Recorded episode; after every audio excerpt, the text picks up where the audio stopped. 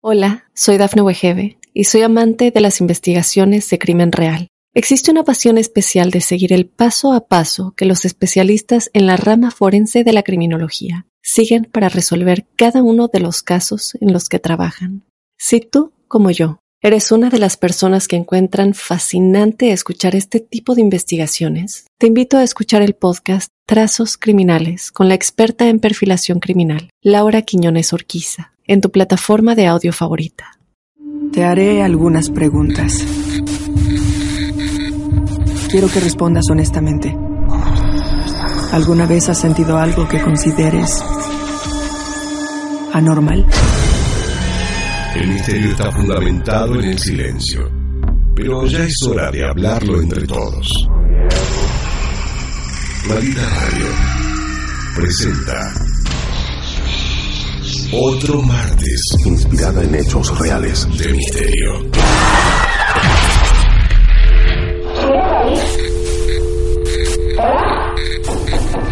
¿Quieres hablar con alguna de nosotras?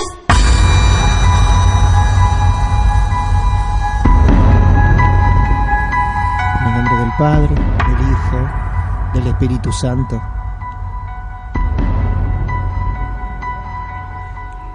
¿Crees en Dios, Pepo? Eh, no, creo que no. No. Creo que no creo. ¿Crees en el diablo? Eh, no. Tampoco. El Diablo Echeverry, el de Bolivia. Ajá, tampoco. ¿Crees en los espíritus? Eh, ¿En lo paranormal? mm, Me gustaría creer que no, creo. ¿Te gustaría creer que no? Eh, no, ¿No crees por no miedoso? quiero creer. No querés creer. No. Ahora me gustó el detalle, es muy bueno. Hola a todos, bienvenidos a una nueva historia maldita de los martes de misterio. La historia de hoy vuelve a ser una historia internacional. En varias ciudades de distintos países, diferentes países de habla hispana, se llevan adelante programas de este estilo. Algunos dedicados 100% a lo, a lo extraño, a lo paranormal, al mundo de los ovnis. Y otros como este le dedican alguna emisión en especial. Este es el caso de La Mega, en Bogotá, en Colombia. Ciclo conducido por Héctor Contreras. Por lo que yo tengo entendido, una persona que lleva más de 20 años en los medios de Bogotá, Colombia. Y algún día se encontró con una gran sorpresa. Invitaba a que llamen, a que cuenten sus historias, como lo hacemos nosotros. Allí en la Mega, Héctor abría el teléfono, la gente llamaba, contaba lo que había vivido, lo que estaba viviendo. Hasta que un día se llevaron una gran sorpresa. Primero, ya lo van a escuchar, creían que era una joda, que alguien estaba burlándose de ese momento. Y al rato, inmediatamente al ratito, se dieron cuenta que no lo era. Ustedes van a escuchar un fragmento nomás. El llamado es completo, lógicamente, pero un fragmento de lo que ocurría en el programa. Van a escucharlo, van a escuchar a los conductores de ese momento, Héctor entre ellos, contando un poco sobre la llamada, volviéndola a presentar, haciendo un repaso de lo que habían vivido. Y presten atención, trato de ir preparándoles los oídos. En realidad, el llamado en este audio lo van a escuchar dos veces. Primero van a escucharlo a Héctor hablar sobre ese llamado, recordando cuando esa niña llamó al aire. Van a escuchar lo breve que duró eso. Y después lo que hizo Héctor, para recordar ese momento, pasó el llamado al revés. Pasó el llamado al revés. Por eso le dije, preparen sus auriculares, traten que nadie los moleste en este momento. Porque al derecho y al revés había un mensaje. Al derecho y al revés había un mensaje. Es un llamado de una niña, algo que incomoda mucho más. Y nosotros lógicamente tenemos ese audio. Así que, prepárense, es un audio de cuánto, digo. 3 minutos 20, mucho más no dura. En estos 3 minutos 20, Héctor cuenta un poco lo que vivió en ese momento. Van a escuchar el audio de la niña, van a escuchar nuevamente a Héctor hablar sobre ese audio y Héctor mismo los va a invitar a ustedes a escucharlo al revés. Van a escuchar las voces de los conductores al revés y la voz de la niña. Intentando dejar un mensaje. La Mega Colombia, metiéndose en asuntos paranormales. Un día, los conductores se llevaron esta sorpresa. Eh, cuando ella eh, nos habla a nosotros por primera vez, porque hay que decirlo, en un día normal así como este, se mete esta, esta, esta voz en, en nuestros audífonos. Oiga, yo tengo una pregunta antes de que siga con la historia. ¿Por qué hay mensaje en la psicofonía del derecho y al revés? Eh, precisamente nosotros, eh, este, este es el fenómeno que más nos desconcierta. Eh, ya cuando tomamos que hay doble voz, doble mensaje al derecho al revés, pues ya con eso tenemos una prueba más que irrefutable de que nos estamos enfrentando ante algo demasiado paranormal. Es imposible que nuestra propia voz humana genere mensajes al derecho y al revés, a no ser de que fuera por medio de la psiquis o a través de otro tipo de fenómeno que se llama regresión. Pero la fenomenología es así. eh, esto, esto, esto es una prueba más que verídica con la que se puede mostrar o demostrar, perdón, que realmente las psicofonías son eh, reales. Entonces el audio, eh, les vamos a, po- a poner el audio al derecho, al revés de lo que fue solamente la intervención de esta niña. La primera vez es, esto es lo que la niña dice al derecho, para que ustedes entren más como en contexto, eso ocurrió hace más o menos dos años. Pero por ahora quiero que oigan el audio cuando la niña se comunique con nosotros, el audio al derecho. Este es el audio en el cartel de la mega. ¿Aló la mega? Hola, ¿mi abuelita? ¿Cómo? Abuelita, ¿eres tú? Abuelita, ¿aquí me tienes? ¿Qué es eso? No me asuste Contreras con sus llamadas locas hasta ahora. ¿Quién habla? Abuelita, abuelita, ¿Aló? Maldita sea, no me vas a asustar. ¡Aló! abuelita. La, esa fue el prim- la primera vez que recibimos la llamada. Eh, ya después se recibe de una manera más fuerte al siguiente día. Pero quiero que hagamos el, el, el audio al revés. Y sorpresa de todos me encontré con esto.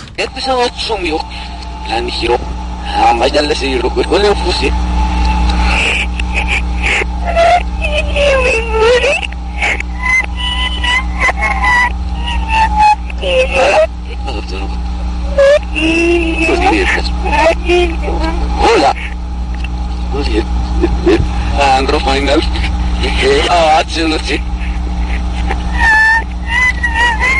La, la llamada como entra de una manera normal.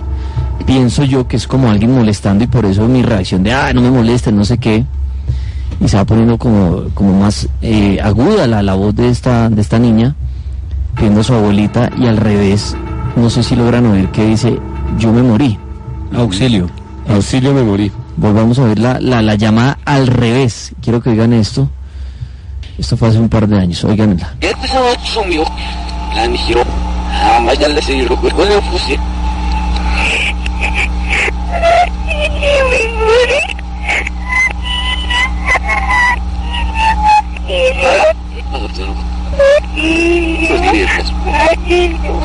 Hola. Final. Ah. Bueno, sí, parece una broma, realmente cuando vos lo escuchás al principio. Es más, cuando el primer audio que nosotros escuchamos dice algo así como abuelita, abuelita, una nena llorando diciendo abuelita. Lo más loco de todo es que lo que ustedes escucharon, al pasarla al revés, en un momento dice auxilio, me morí. Por si alguno no lo descubrió, nosotros cortamos solamente la partecita donde la nena dice auxilio, me morí. Es el audio 2. Escuchemos por favor. ¿Escucharon? Auxilio, me morí. O sea, es increíble, el mensaje es doble. Al derecho dice abuelita, pide por su abuelita. Al revés dice auxilio, me morí. Vamos a escuchar una vez más.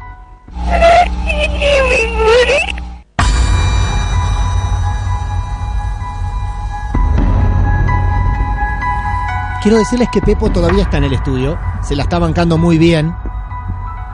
Este. Este caso. Para que ustedes puedan llegar a interpretar lo impactante que fue en su momento. Tuvo un capítulo de investigación en Discovery Channel.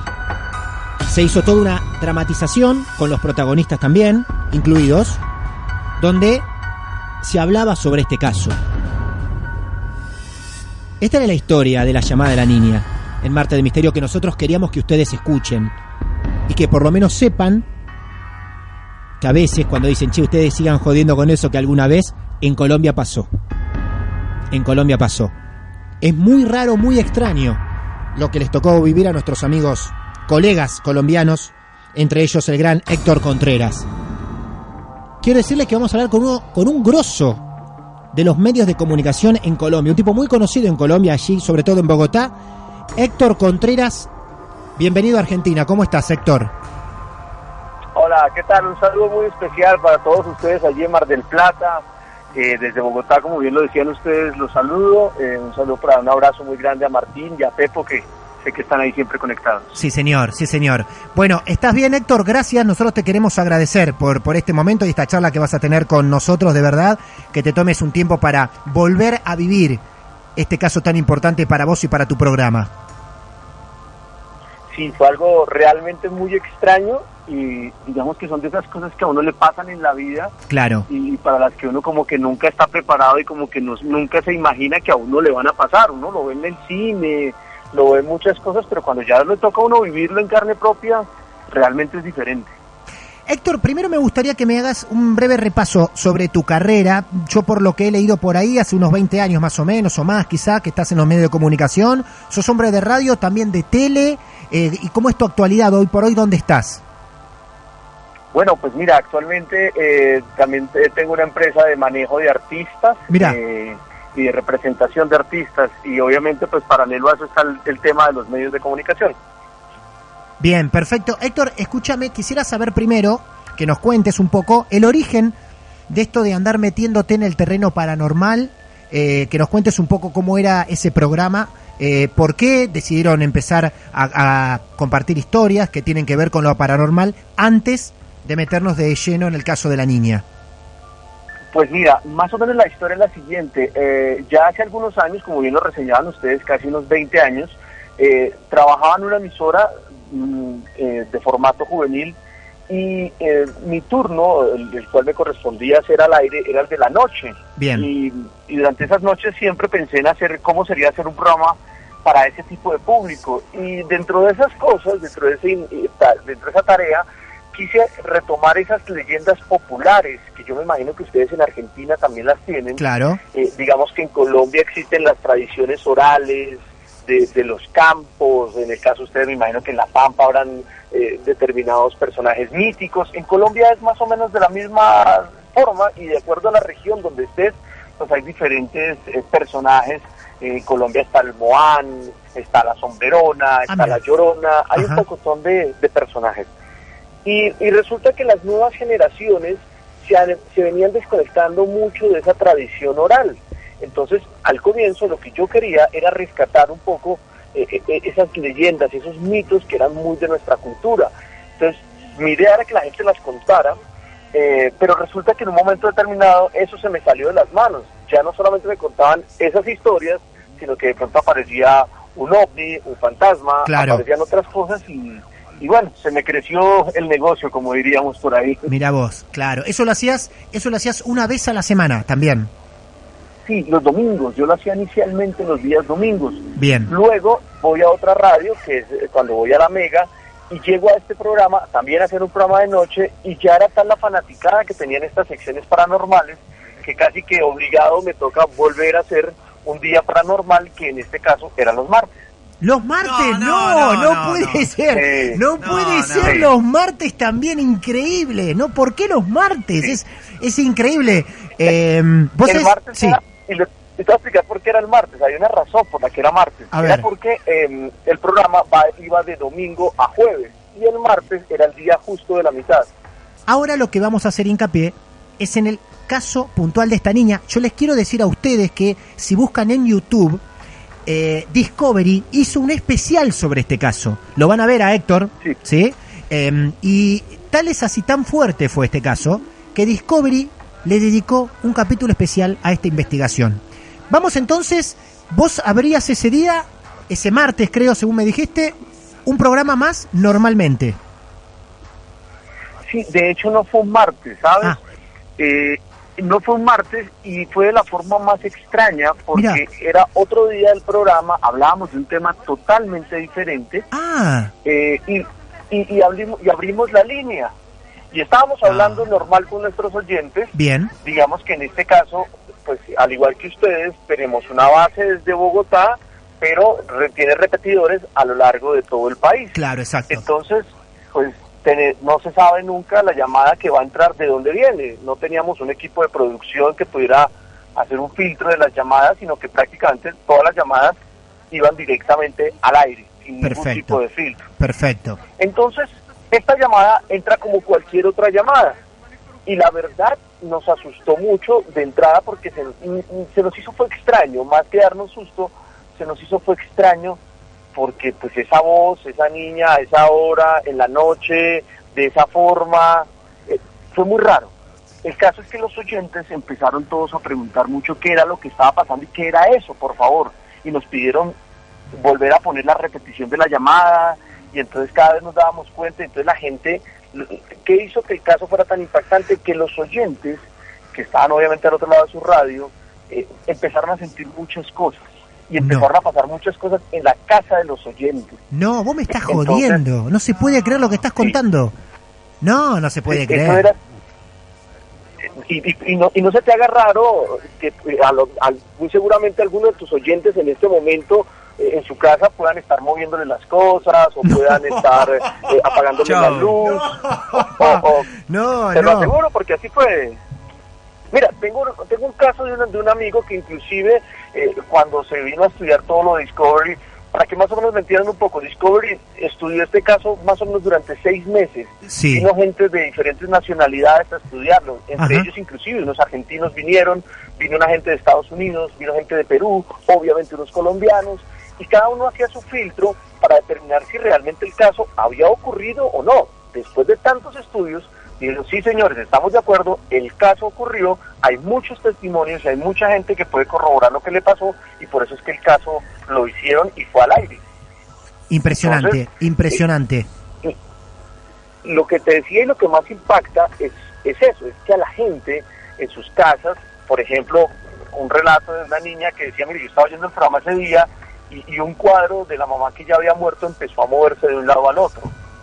Eh, eh, otro, otra niña decía, otros personajes iban en su auto y pararon a la orilla de la, de la, de la carretera y, el carro empezó a enloquecerse, los parabrisas a moverse, el, el radio a subir y a bajar de volumen y ellos tampoco entendían por qué les pasaba eso y todo el mundo asumió que era porque había ocurrido esto dentro del programa. No, es increíble. A ver, vamos a ordenar esta historia porque tengo 40.000 preguntas para hacer. Em, a ver, Héctor, nosotros primero escuchamos el audio, tal cual les pasó a ustedes, el llamado natural, eh, sin que esté al revés. Y a vos lo que ocurre el primer día es eso, es ese llamado, vos escuchás, primero te parece una cargada y después lo que escuchás es una niña diciendo abuelita, abuelita. Eso fue el primer día, la primera noche, es así. Sí, esa es la primera noche. Bien. Eh, nosotros eh, siempre teníamos, por, por, por orden de la empresa, teníamos que grabar todo el programa. Por eso la grabación la teníamos en tiempo real, estaba ahí a la orden. Teníamos un computador grabando todo el tiempo el programa. Entonces fue fácil tomar la parte de la llamada, ponerla nuevamente al aire. Y mi compañero, muy inquieto él con este tema digital, dijo, oiga, yo he visto que muchas veces cuando pasan este tipo de cosas, lo ponen al revés y, y- y se oyen cosas. Y como el computador te da esa opción, el, Sí. el- el programa te da esa opción, Claro. simplemente es aplicar, oprimirle un botón y él automáticamente pone la grabación al revés y es cuando sale el resto del audio que ustedes oyeron de la niña, que ya la niña habla mucho más claro. No, es clarísimo. Cuando vos te vas el primer día que ocurre ese llamado, ¿vos te vas pensando que fue algo extraño, tipo paranormal, o lo vas descubriendo después con el tiempo? Pues mira, ese día yo me voy a mi casa, este programa normalmente nosotros lo hacíamos entre las 8 de la noche, las 20 horas Sí. y las 12 de la noche. Bien, A la medianoche terminábamos el programa. sí, Esto fue 11.30 tal vez de la noche que Bien. tuvo que haber ocurrido. Y pues fue muy extraño, como te decía, todo fue muy rápido, la gente, las líneas colapsaron, los mensajes colapsaron, todo colapsó, la gente enloquecía con esto. Sin embargo, yo dije, bueno, al otro día, pues posiblemente esto ya sea diferente. claro. Al día siguiente, yo llego normalmente a mi programa a las 8 de la noche y dije, bueno, voy a arrancar el programa mostrando la grabación, Bien, así como ustedes lo acaban de hacer en su programa. bien, Vamos a oírla y cuando eh, termine la grabación vamos a abrir las líneas para que nuestros oyentes desde todo el país claro. opinen sobre esa llamada. ¿Qué Bien. piensan ustedes? ¿Será real? ¿No será real? ¿Será molestando? Bueno, lo que ustedes digan, ¿qué piensan? Eh, tenía en ese momento ocho líneas telefónicas disponibles No, para que una llamada desde cualquier rincón de Colombia o en este caso pasándolo al escenario de ustedes, para que una llamada desde cualquier rincón de Argentina pueda entrar cuando tienen ocho llamadas, ocho líneas y hay mucha gente llamando de todo el país, es casi como ganarse la lotería. Es Claro. muy difícil que, tú, que una llamada te pueda entrar. exacto. Pues bien, mostramos la grabación de la, de la voz de la niña arrancando el programa y dice, "Bonito, a partir de este momento las líneas quedan abiertas, llame por favor y díganos qué opina. Abrimos la, la- abrimos la primera llamada y fue sorpresa, nuevamente la niña. La primera llamada de la niña. No, no, no, pará, pará, pará, pará, pará, pará, pará. Yo no sabía esa parte. Vos me decís que después de ese día, de esa primer noche, abren las líneas y el primer llamado vuelve a ser la nena. Sí, Yo no es puedo la creer. primera llamada. ¿Y qué pasa en esa, en esa? ¿Cómo? No sabemos. ¿Cómo? ¿Cómo? No sabemos. Ahora, los identificadores no tenían nada, aparecía vacío, que era más extraño todavía. Escúchame, Héctor, Porque ¿y qué, buscamos perdóname, ¿y qué, qué se escucha en esa segunda llamada? es el mismo audio pero más largo. Bien. Ella dice abuelita, o sea, un quejido y se, y se oye un quejido al final, bien. Ok. como un grito, y se corta la llamada. Ustedes en ese en ese audio cuando lo escuchan por primera vez, tanto en la primera noche como la segunda noche, ustedes entienden lo mismo que entendimos nosotros, es una niña diciendo abuelita, Sí. abuelita. Sí. Y en Bien. el segundo es me mataron abuelita. ¿Me mataron abuelita? Dice en el segundo. No. Sí. Pepo, viste que no lo traje, es por vos no lo traje. No, increíble. A partir de ese momento, en ese segundo llamado, ¿qué, qué pasa por tu cabeza, Héctor? Lo primero que yo hago, al igual que ustedes, tienen eh, muchos amigos que se mueven en este ámbito paranormal. Sí. Lo primero que hice fue recurrir a ellos. Claro. Y les mire, por favor, señores, necesito que me digan qué podemos hacer o qué es lo que está pasando acá, porque pues un día, digamos que puede ser cuestión de suerte o de cualquier cosa, pero ya dos días de esta forma ya no es normal. Pues resulta que estos personajes, eh, llamamos a cuatro o cinco psíquicos esa noche, especialistas en temas paranormales y que ya han trabajado con nosotros dentro del programa, ellos eh, todos coincidieron en que esta era una entidad que estaba ahí, dentro de la cabina, en la emisora. Me está jodiendo, no lo puedo creer. No. La niña estaba ahí en, en la, en la cabina. ¿Ustedes nunca habían percibido nada extraño antes del llamado? No, no, No. En, la, en la radio no, no se comentaba nada, que se abrió una puerta, que se corrió una silla, nunca nada. No, no, nunca, nunca. Nunca. En esta radio no, no, en esta radio nunca pasó. ¿Y a partir de ese llamado sí empezaron a ocurrir cosas raras en la radio o no más que ese llamado? No, pasaron mil cosas terribles, porque digamos que hay un tercer programa, Sí. llega a haber un tercer programa, eh, donde yo ya no solo me quedé con la historia que me contaron por teléfono los, los diferentes especialistas, sino que yo ya traigo a uno de ellos a la cabina. Sí.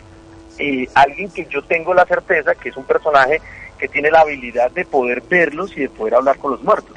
No. Entonces, eh, yo lo llevo a la cabina y exclusivamente lo llevo para que me diga, mire, es verdad y si está acá, es para eso que lo llevo. ¿Y entonces qué, qué te devolvió él en ese tercer programa, Héctor? Eh, eh, ahí es donde pasan cosas más extrañas todavía, porque él entra, digamos que todo esto pasa al aire y esa es una de las cosas que hace que esto sea muy especial porque todo está documentado, todo está grabado y todo pasa al aire.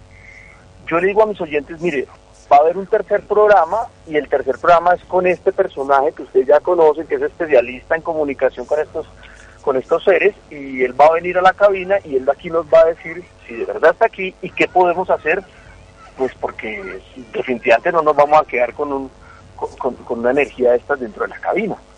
Entonces, él llega, eh, entra a la cabina, que además es muy extraño porque esa noche, eh, no sé si sea fácil de pintar con palabras, pero yo estoy en el fondo de la cabina, imagínate un cuarto largo y yo estoy al fondo, detrás mío no hay absolutamente nada ni nadie, solo hay una ventana y al lado mío pues están todos los teléfonos y todos los equipos de la emisora. Eh, al lado, justo al lado mío hay una silla, no de ruedas, sino de cuatro patas, y él entra y lo primero que me dice es, sí, él, ella está aquí, e- e- y está justo al lado tuyo. No, no. Cuando, cuando él me dice está justo al lado tuyo, la silla que estaba al lado mío, que es una silla de cuatro patas que no tiene por qué hacer nada, la silla se mueve sola. ¿A vos, vos estás sentado y la silla que está al lado tuyo se mueve sola? Sí, a, a frente de los, ojos, de los ojos de cinco o seis personas que habíamos en ese momento en la cabina. ¿Qué hicieron en ese momento? Asustarnos. Claro, lógico. Es lo primero que tenés que hacer y salir corriendo, ¿no? No sé para qué correr, pero correr, ¿ah, ¿no? ¿no? sé, pero tampoco sabía para dónde correr en Claro, ese momento. Entonces, Exacto. eh, es muy raro, se corre la silla y, y él me dice, no tengas miedo, me dice esta persona, es una niña y está por unas cosas acá, Sí. simplemente está un poco confundida Ajá. y necesita de nuestra ayuda y por eso ha venido hasta acá. Entonces, eh, lo que se hace a partir de este momento, y lo hacemos al aire, es una, mm, es una canalización de ella, es como, ah, ah, como lo han visto en las películas, de pronto una especie como de, de, de sesión eh, Sí. eh, espiritista, donde Claro. el cuerpo de la niña entra en el cuerpo de este personaje y, eh, y- y logra hablar a través de él. Y ella nos cuenta su historia de por qué llega y por qué está ahí.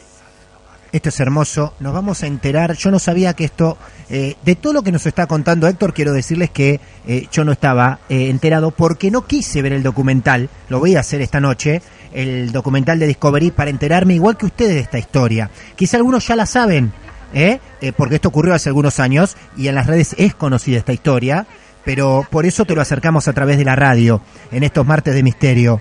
El llamado, la radio, los hechos y actos paranormales ante varios testigos, ante los oyentes. Eh, mientras estaba la, la llamada de esta niña, a los mismos oyentes le ocurrían cosas en la casa.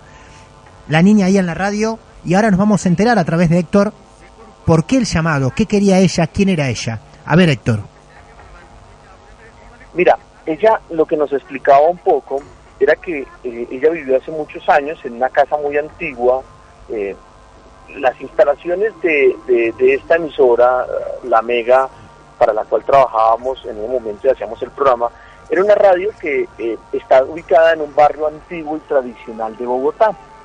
Eh, esta niña, al parecer, según nos contaba ella por su relato, vivía cerca de este sitio. Ajá. Y una noche ella estaba durmiendo, ella vivía con sus hermanitos y su abuelita, o por lo menos es la única referencia que ella nos da, ella nos habla de sus hermanitos y su abuelita, están durmiendo, y ella dice que algo o alguien inició un incendio en esa casa, eh, mientras ellos dormían. Eh, los niños y la abuelita logran ah, levantarse, algunos logran salir, otros no, ella se queda eh, atrapada en la casa, su abuelita logra salir y salvarse de las, de las llamas, pero resulta que cuando la abuela trata de devolverse a rescatar a su niña, eh, nunca se encuentran, por eso es que ella muere buscando a su abuelita. Claro. Eh, to- todo el tiempo están tratando de conectarse y al final eh, las dos mueren.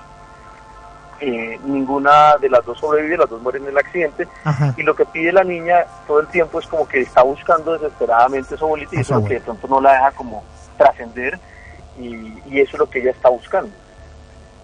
Eh, a partir de este contacto, ¿ustedes sintieron que pudieron ayudarla a través de los especialistas?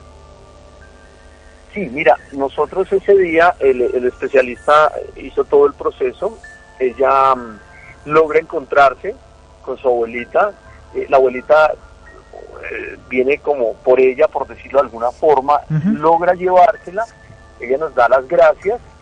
Eh, y obviamente pues digamos que una de las primeras preguntas que todos hacían a través de las redes, una de las preguntas más asiduas, era que, que nos preguntaban mucho sobre si a las personas les iban a seguir pasando cosas Claro. por estar oyendo eso. Claro.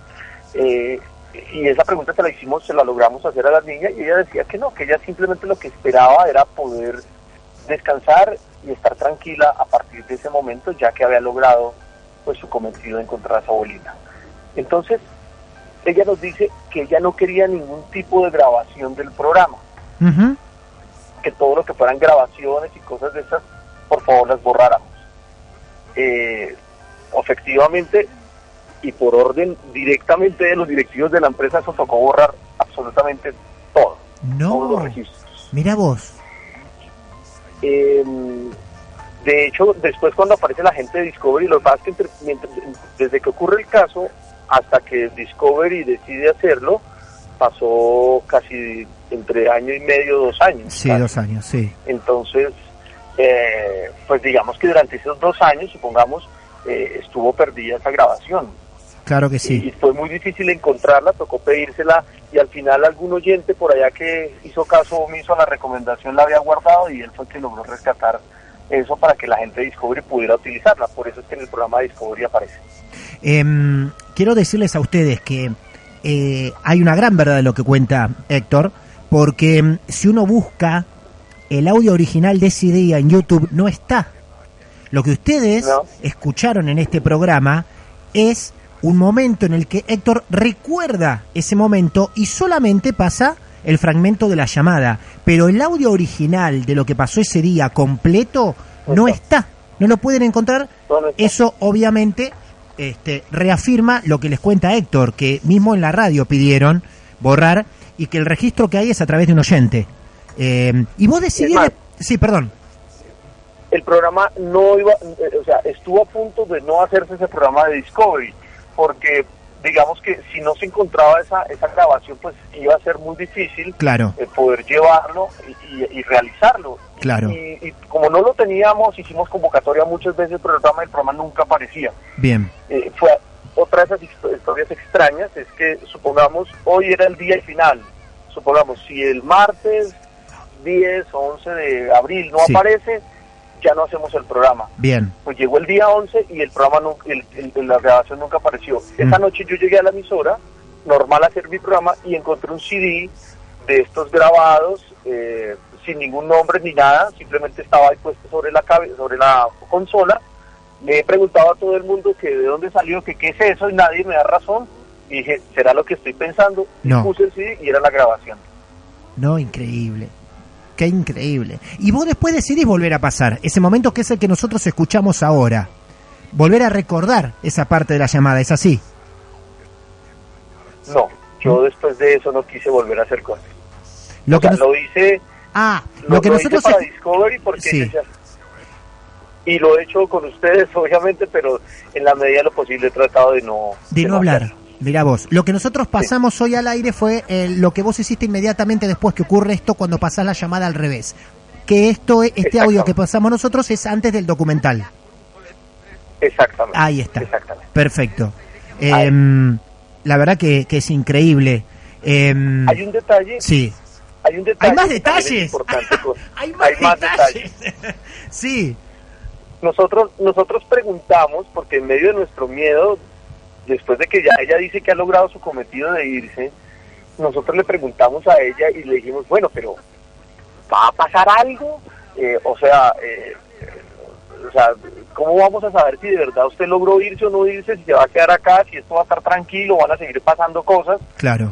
Eh, ella dice, no se preocupen, cuando yo ya esté clara que me voy a ir, ustedes se van a dar cuenta. Van a oír un ruido, van a sentir un olor muy fuerte, créame que se van a dar cuenta. Nosotros, bueno, terminó el programa, terminó todo perfecto y tal vez unos 15 minutos después de haber terminado ese programa ya fuera del aire, eh, en ese momento muchos taxistas, sobre todo taxistas porque ya era algo más de medianoche, muchos taxistas llegaron hasta la, hasta la emisora. Una de las avenidas más importantes de Bogotá y las de las más importantes que atraviesa toda la ciudad es la avenida Caracas. Eh, la avenida Caracas, a los 15 minutos después del programa, se fue la luz en toda la avenida Caracas que atraviesa toda la ciudad. Eh, y en todo el edificio donde funciona eh, esta emisora llamada La Mega, que es una cadena que se llama RCN, Sí. también se fue la luz. Tú podrás quitar la luz de tu edificio, pero la luz de toda la calle... De toda la avenida. Impresionante. Exactamente. Y la gente se dio cuenta y pues había mucha gente en ese momento fuera de la emisora, pues como que siguiendo momento a momento qué era lo que pasaba con esta historia. Qué bárbaro, eh, qué mágico, qué, qué, qué increíble. Termina siendo una historia al principio muy incómoda, tenebrosa y en verdad eh, también al mismo tiempo termina siendo una historia bastante triste. Sí. Y enternecedora por momentos también. Claro. Pues porque también deja ver ese amor fraternal y, ese amor que, que muchas veces solamente la familia puede inspirar. Eh, ¿En qué año ocurrió exactamente? No lo tengo en claro. Esto fue 2009 tal vez. Creo que 2009. fue 2009. si no me 2009. equivoco. Sí, Em, sobre 2009. Héctor, nosotros la verdad que te, te agradecemos este tiempo que nos dedicaste, lo que nos contaste al aire también, que tratás de, bueno, de, no de olvidarlo, pero bueno, dejarlo archivado como un recuerdo y no sacarlo a, a florecer cada tanto. Te agradecemos de verdad que lo hayas hecho, eh, en este caso para, para con nosotros. Y, y bueno, la verdad que la historia que nos contaste es, es, es maravillosa, todo, desde el audio, de, desde cómo tuviste esa habilidad para dar vuelta el audio, que era lo que destacamos también nosotros, ¿no? De decir, che, lo voy a escuchar al revés. Y había otro mensaje a- al, a- al girar ese audio y a invertir el audio. Y, y después de haber contado todo, todo esto hasta el final, la verdad que es una, en estos tres años de los martes de misterio, hemos pasado por cosas bravas, hemos ido en vivo a casas embrujadas y demás, pero la verdad que es una de las historias más fuertes, tanto por lo que asusta por momentos, y, cómo termina quizás está entristeciendo todo el ambiente. Así que la verdad que te agradecemos que hayas tenido esta diferencia de volver a contarnos todo esto, Héctor. No, a ustedes siempre, y me encanta que pasen este tipo de espacios y que ocurran este tipo de espacios en la radio, Claro. no solamente en Colombia, sino que también ustedes al igual allí en Argentina, y Sí. sé que también en España, en México lo hacen, Ujú. y, y a mí me parece que es lindo que este tipo de espacios ocurran porque eh, nos devuelve a, a la esencia de lo que somos los seres humanos en una época tan tan convulsionada, tan fuerte, tan cargada de muchas cosas, inclusive tanta tecnología, Claro. volver a la esencia y a conectarnos con lo que realmente somos me parece especial y me parece bonito. Sí, lo hacemos con bastante seriedad también, porque también a veces estas cosas se prestan a, al chiste, a la cargada, como decimos acá, pero nosotros, si bien varias historias nos han contado por teléfonos, eh, por teléfono, perdón, otras vienen acá, y cuando le vemos, siempre lo destacamos nosotros, co- con, nuestros compañeros en el programa, cuando vienen acá a contar la historia en vivo, en el estudio, vos le ves la cara, le ves la piel, cómo se le eriza la piel, o los nervios, los ojos, y te das cuenta que la persona que está contando eso lo está contando de verdad y que lo está viviendo de verdad. Y, y ahí donde te das cuenta decís, respetemos estos momentos porque hay alguien que lo vivió de verdad y lo siente de verdad, y para eso existen los, los martes de misterio o los ciclos de nuestro querido Héctor allá por Colombia. Así que bueno, Claro este, que sí. por eso lo agradecemos una vez más, Héctor. ¿eh? No, a ustedes muchas gracias y espero volver a hablar con ustedes pronto porque ah, eh, con base en todas estas historias que Sí. ocurrieron, eh, próximamente voy a publicar un libro Ah, qué bien. eh, donde, donde entre otras cosas estará eh, esta historia con algunos detalles que obviamente se contarán y que se reservaron para el libro. Claro. Y, y bueno, espero poder compartirlo con ustedes. Muy bien. Gracias, Héctor, y te mando un abrazo grande. ¿eh? Muchas gracias. Igual, igualmente para ustedes por allá en Mar del Plata, un abrazo muy grande también para Pepo, para Martín, para todos por allá. Gracias. Suerte. Gracias, gracias. Contreras Héctor. Entonces, así lo encuentran en Twitter. Queríamos mostrarle este caso porque para que Discovery le dedique su tiempo, sus horas de grabación, su edición y hasta un programa completo a este caso, es porque fue algo aterrador por momentos y triste por el otro. Porque la historia de la niña, cuando hacen contacto con ella, es una historia triste. Las mascotas de tu casa están muy inquietas esta noche. Ellos pueden ver lo que vos ahora mismo no ves. Maldita Radio presenta Martes de Misterio. Hola, soy Dafne Wegebe y soy amante de las investigaciones de crimen real. Existe una pasión especial de seguir el paso a paso que los especialistas en la rama forense de la criminología siguen para resolver cada uno de los casos en los que trabajan.